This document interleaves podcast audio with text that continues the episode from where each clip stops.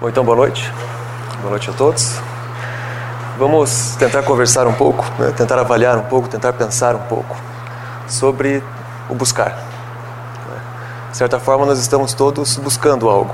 Né? Então, nós teríamos que pensar um pouco sobre isso. O que eu busco? O que eu estou buscando? Por que eu estou buscando isso? E a terceira pergunta seria: como eu estou buscando isso? Nesse momento que eu estou vivendo hoje, né? será que eu saberia dizer a mim mesmo o que eu estou buscando? Por que eu estou buscando? E como eu estou buscando? Se eu não souber dizer, significa que eu ainda não assumi uma, uma direção. Isso quer dizer que o meu crescimento ainda não está bem direcionado. Vamos fazer algumas perguntas mais pessoais. Né? Então, por exemplo, será que o que eu busco hoje é o conhecimento? Ou será que o que eu busco hoje é o reconhecimento? São propostas bem diferentes. Buscar o conhecimento ou buscar apenas reconhecimento. São bem diferentes. Será que eu busco hoje ser, portanto, ser quem eu sou? Ou será que eu ainda estou buscando o parecer? Eu busco ser ou eu busco parecer? Portanto, parecer algo que eu não sou. São algumas perguntas fundamentais que, quem sabe, digam a nós mesmos um pouco mais sobre quem nós somos e sobre o que nós estamos fazendo.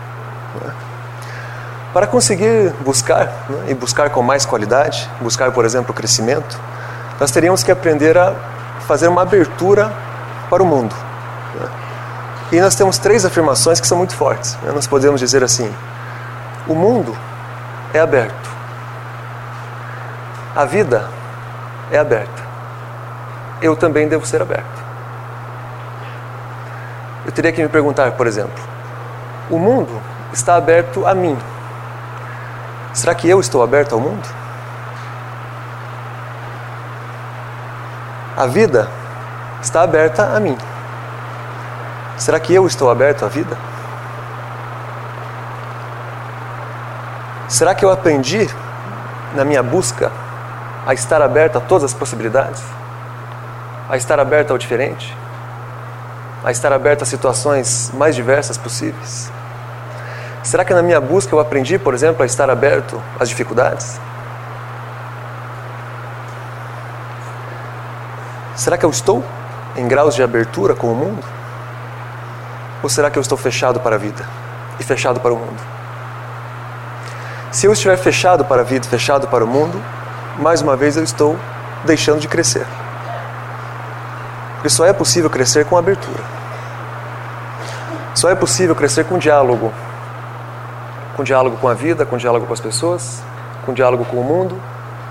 Enfim, só é possível crescer em uma abertura plena, que me permita o tempo todo absorver o novo. E o novo sempre virá. Se eu estiver fechado, eu não vou saber absorver o novo. Não vou saber me adaptar, por exemplo, a uma situação nova. E, consequentemente, não vou saber superar as situações que a trajetória evolutiva me apresentar. Então é preciso estar aberto. Para estar aberto, né, é preciso aceitar algumas condições. Né. Vocês vejam que há uma frase do irmão Antônio Green, que é um espírito que constitui mensagens aqui, e há uma orientação muito precisa dele. Ele diz assim: é preciso ter força e coragem para mudar aquilo que eu posso mudar. E é preciso ter sabedoria para aceitar aquilo que eu não posso mudar. Veja como é significativo.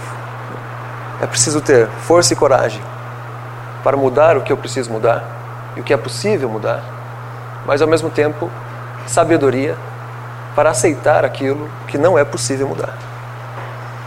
Aquilo que eu neste momento não consigo mudar.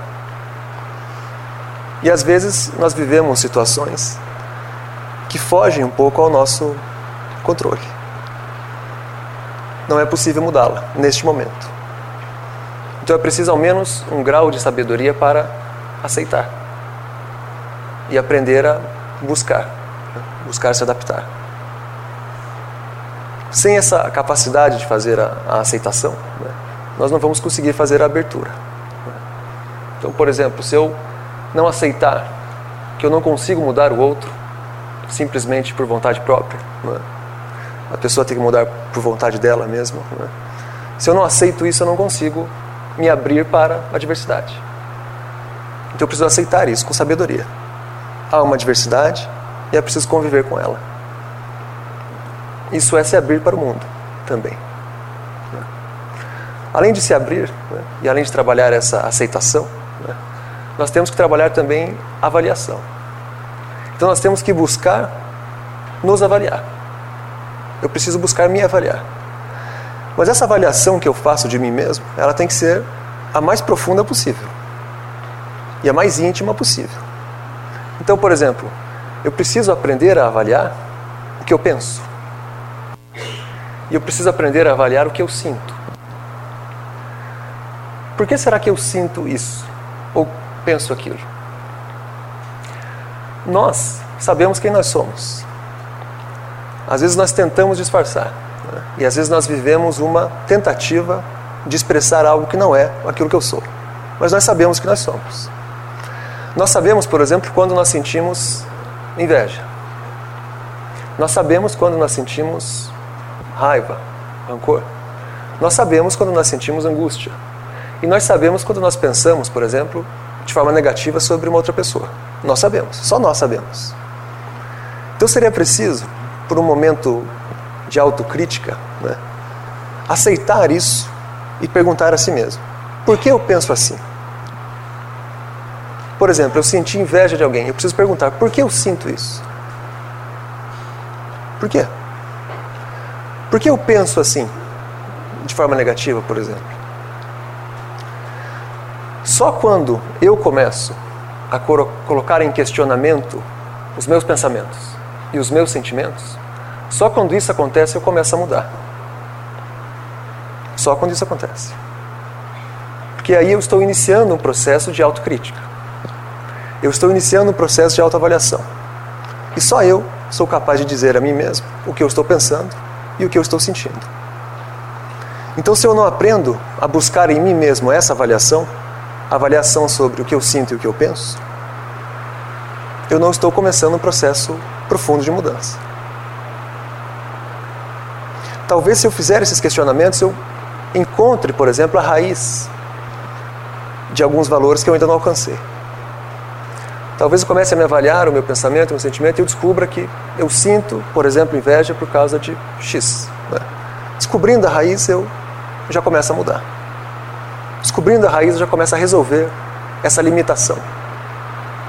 Mas eu preciso primeiro aceitar, por mais difícil que seja, que eu tenho que encarar as minhas limitações. Eu preciso enfrentá-las de frente. E só eu posso fazer isso. E todas as nossas limitações, elas se expressam no nosso pensamento e no nosso sentimento. Então a melhor forma de encontrá-las, né, as limitações, é avaliando o pensamento e avaliando o sentimento. Mas é evidente que para fazer isso é preciso também coragem, né? também força e também graus de sabedoria. Né? Quem sabe quando eu iniciar esse processo de avaliação do pensamento, eu começo o segundo processo, que é mais difícil, né? que é o processo de educar o pensamento. Né? Fazer a educação do pensamento. Mudar, por exemplo, a forma de pensar, mudar a forma de sentir. E há um, um exercício, né, que talvez seja o mais profundo de todos, né, para educar o próprio pensamento, que é um exercício que funciona com pequenas ações. Né? Aliás, grandes contribuições começam com pequenas ações. Né? Então vamos pensar, por exemplo, hoje, talvez alguns de vocês tenham vindo para cá de carro. Né? Então vieram, vieram às 6 horas da tarde, às 7 horas da tarde, talvez às 8 horas. E é muito provável que no caminho tenham cruzado com algum carrinheiro. Né? Algum desses dessas pessoas que estão lá empurrando um carrinho cheio de papelão, cheio de metal. Né? Talvez tenham cruzado com algum carrinheiro na rua. Né? Vocês passando com o carro e ele na rua. Né? Talvez tenham percebido que são várias as pessoas que buzinam o carrinheiro. E também são várias as pessoas que abrem o vidro e xingam o carrinheiro, que afinal está atrapalhando o trânsito. É? Será que em algum momento eu já parei para pensar e para perguntar, por exemplo, quantas buzinadas ele ouviu em um dia? Quantos xingamentos será que ele ouviu entre as sete horas da manhã e as sete horas da noite? Pior, não é? Os xingamentos e as buzinas nós todos percebemos. Mas agora nós entramos no principal. Quantas pessoas será que não projetaram sobre este homem né, ou esta mulher um pensamento negativo? Todas as pessoas que passaram, olharam e pensaram algo ruim deles, né, dos carrinheiros, os prejudicou. E se foram dezenas de buzinadas e dezenas de xingamentos, foram centenas de pensamentos pejorativos que projetaram sobre essas pessoas durante um dia. Então, talvez para educar o pensamento, nós poderíamos nos colocar na seguinte situação: né? será que se eu, quando cruzar com um carrinheiro, por exemplo, né, seguindo essa mesma situação, será que se eu assumir uma postura diferente, a postura, por exemplo, de olhar para ele e pensar, tenha força, tenha força não só para empurrar esse carrinho, né? mas tenha força, por exemplo, para superar todos os desafios. Tenha força para suportar todos os xingamentos que você ouviu durante o dia. Tenha não só a força física para carregar o peso, né? mas a força moral e a força mental para suportar as dificuldades. Tenha coragem, por exemplo, para continuar alimentando os filhos com esse trabalho que você faz. Tenha paciência e confiança para que a situação um dia melhore. Talvez, se eu tiver a coragem de educar o meu pensamento para projetar sobre ele algo positivo, talvez naquele dia inteiro eu seja a única pessoa que fez um equilíbrio. Entre tantos comentários negativos, talvez eu seja a única pessoa que ponderou e o ajudou a crescer. Todo pensamento negativo desconstrói. E todo pensamento positivo constrói. E nós não podemos nos iludir. Né? Aquilo que nós pensamos não fica em nós. Nós projetamos o pensamento. O pensamento chega nas pessoas. Então nós precisamos avaliar a força do pensamento. Não é preciso parar o carro, descer do carro e ir lá conversar com ele. Basta ter a coragem de fazer essa educação do pensamento e, quem sabe, enviar uma mensagem positiva a ele. Né? Quantos de nós todos os dias não passamos ao lado de algumas pessoas que estão, por exemplo, dependentes químicas ou alcoolizadas e estão completamente abandonadas na rua, né? na praça, no chão? Então a pessoa está ali numa situação que nós consideramos deplorável. Né? Nós olhamos e a pessoa está numa situação péssima. Né? Talvez, ao invés de ser mais um projetando um pensamento pejorativo sobre a pessoa, Será que não seria melhor, por um momento, nem preciso parar, eu posso continuar caminhando, né?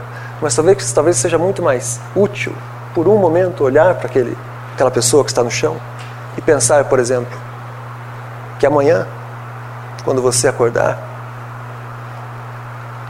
perceba que é preciso mudar. Que amanhã, quando o efeito do álcool ou o efeito das drogas estiver passado, é? você consiga alcançar um grau de lucidez, um grau de consciência que te faça perceber que esse caminho não é bom, que esse caminho não é construtivo. Talvez se olhar para ele projetar o pensamento, tenha força, tenha coragem né? e tenha fé para acreditar que sempre há como mudar, sempre há como superar, sempre há tempo ainda para aprender, para construir. Será que se eu pensasse, por exemplo, que aquelas dificuldades que você enfrentou, que aquelas dores que você sofreu, não sejam suficientes para fazer com que você abandone a vida e se abandone na vida? Que toda aquela lucidez que o álcool e as drogas tiram de você voltem com mais força quando você perceber que não está fazendo as melhores escolhas. Então vejam, é um simples educar do pensamento que inicia não só um processo de transformação da pessoa, porque com certeza estaremos ajudando a pessoa, como também inicia um processo de autotransformação. Porque nós passamos a nos educar ao bem, a nos educar à construção, a nos educar ao equilíbrio, a nos colocar em uma posição de alguém que quer sempre ajudar. E vejam como é simples. Eu não preciso parar, não preciso sentar e conversar com a pessoa, basta aprender a pensar. Eu educo o pensamento e já estou ajudando. Imagine se todos nós aqui começarmos a fazer isso. Será que não ajudaremos a construir um mundo mais justo, um mundo mais tolerante, um mundo mais equilibrado, um mundo mais sereno, quem sabe um mundo mais pacífico? Mas para isso é preciso coragem. Né? Para isso é preciso educação do pensamento e educação do sentimento. Vamos usar um terceiro exemplo. Né? Talvez caminhando na rua, né? alguns de vocês vejam um casal, por exemplo, de mulheres se beijando, ou um casal de homens se beijando. Ao invés de fazer um pensamento preconceituoso, e projetar um pensamento de preconceito? Será que não seria melhor, por exemplo, olhar e pensar assim: que bom que você tem força para ser quem você é? Que bom que você tem coragem para viver aquilo que acredita? Que bom que nesse momento a escolha sexual não te limitou na sua expressão de liberdade, nem te limitou na sua expressão de busca pela felicidade. Talvez seria bom até projetarmos o seguinte pensamento: Obrigado. Você está me ensinando a ter coragem. Pois todos os dias você enfrenta preconceitos. E mesmo assim você continua sendo quem você é. Então vejam, todos os dias, em todos os lugares, nós temos a oportunidade de ajudar a construir. E nós temos a oportunidade de aprender. Basta estar mais consciente e eu diria mais aberto ao mundo, à vida e às pessoas. E sem dúvida nós começamos a crescer. Né? Há uma, uma outra compreensão que é fundamental. Nós teríamos que compreender o seguinte. Né? O Dr. Locádio trouxe uma mensagem a nós recentemente e ele disse assim: aqui não há perdas, nada se perde. Todos os acontecimentos são construções de crescimento. Essa é uma frase do Dr. Leocádio. Nada se perde. Todos os acontecimentos são construções de conhecimento. Então vejam, as situações mais difíceis, né? as situações mais dolorosas, todas as situações são momentos de construção. E são momentos onde nós construímos conhecimento e fazemos crescimento. Um exemplo bom nesse sentido né, vem de um outro espírito que constitui mensagens aqui, a irmã Marina Fidelis. E ela contou a nós uma vez uma situação muito forte. Na sua última encarnação, ela viveu na França no período da Segunda Guerra Mundial. E ela se envolveu com um grupo né, que ficou conhecido, né, os grupos ficaram conhecidos na França como os partisans, que eram a resistência francesa. Né. Quando houve a invasão nazista na Alemanha, desculpe, quando houve a invasão nazista na França, é? as pessoas que se organizaram para fazer a resistência francesa à invasão nazista ficaram conhecidos como partisans. É? E ela contou a nós um caso muito sério, é? e eu diria muito útil para o nosso aprendizado. É? Ela disse que houve uma ocasião em que eles estavam em situação de fuga, é? afinal eles estavam sempre em embate né, com as forças dos, dos soldados nazistas. Não é? E após um conflito muito difícil, alguns soldados nazistas morreram. Né? Nós não usamos a palavra morrer, né? mas para facilitar o exemplo. Né? Alguns soldados nazistas morreram. Né? E lá estavam eles numa situação drástica. Né?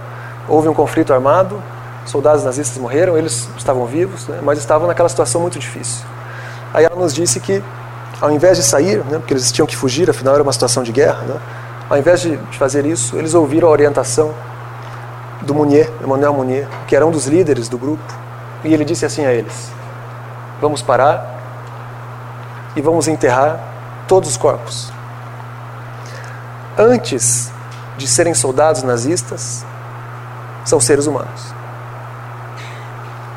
Acima de serem soldados nazistas, são seres humanos. Então todos eles pararam e, como em um ato de respeito e dignidade, eles enterraram todos os corpos dos soldados nazistas que haviam morrido do conflito. Por que eu estou contando essa história né, que ela nos contou? Vocês percebam como nada se perde. Né? Essa situação, que é uma situação absurda e desumana, que é a situação de uma guerra, foi capaz de ensinar, por exemplo, a ela o humano. Em uma situação completamente desumana, a atitude de uma pessoa ensinou sobre humanidade. A atitude, por exemplo, de falar: não, são seres humanos, não são soldados nazistas simplesmente, são seres humanos, vamos enterrar. Essa atitude ensinou a ela o respeito à dignidade humana. Então vocês percebam, é uma situação que nos parece absurda e nos parece muito ruim, mas houve um crescimento. Apesar de ser uma situação muito difícil, houve um aprendizado. Né? Ou seja, esse sentido de que nada se perde, né? nenhuma situação aqui é vazia, é somente ruim, isso é muito verdadeiro. Né? Nós aprendemos em todas as circunstâncias. Mesmo aquelas circunstâncias que parecem mais graves, mais difíceis e mais dolorosas. Né? São situações que podem nos possibilitar o aprendizado. Basta uma postura de lucidez, né? consciência e abertura para absorver as mensagens positivas. Em uma situação desumana, esse espírito Marina Fidelis aprendeu um pouco mais sobre o humano. Então eu não tenho dúvida de que todos nós podemos aprender né, nas mais diversas situações. Né. Tenham sempre equilíbrio, né, pensem um pouco sobre o buscar, né. busquem a abertura, busquem a autoavaliação, busquem o autoconhecimento né, e busquem a educação do pensamento para um processo construtivo. Sejam muito felizes, uma boa noite. Né, e quem sabe nós possamos sintetizar um pouco do que foi discutido, né? usando três palavras. Né? É preciso ser o que é, viver o que acredita e buscar o que considera importante. Ser o que é, viver o que acredita e buscar o que considera importante. Então, por fim, né, vou repetir a pergunta. O mundo está aberto a você. Você está aberto ao mundo? A vida está aberta a você. Você está aberto à vida? Fica a pergunta. Bora. Boa noite. Obrigado.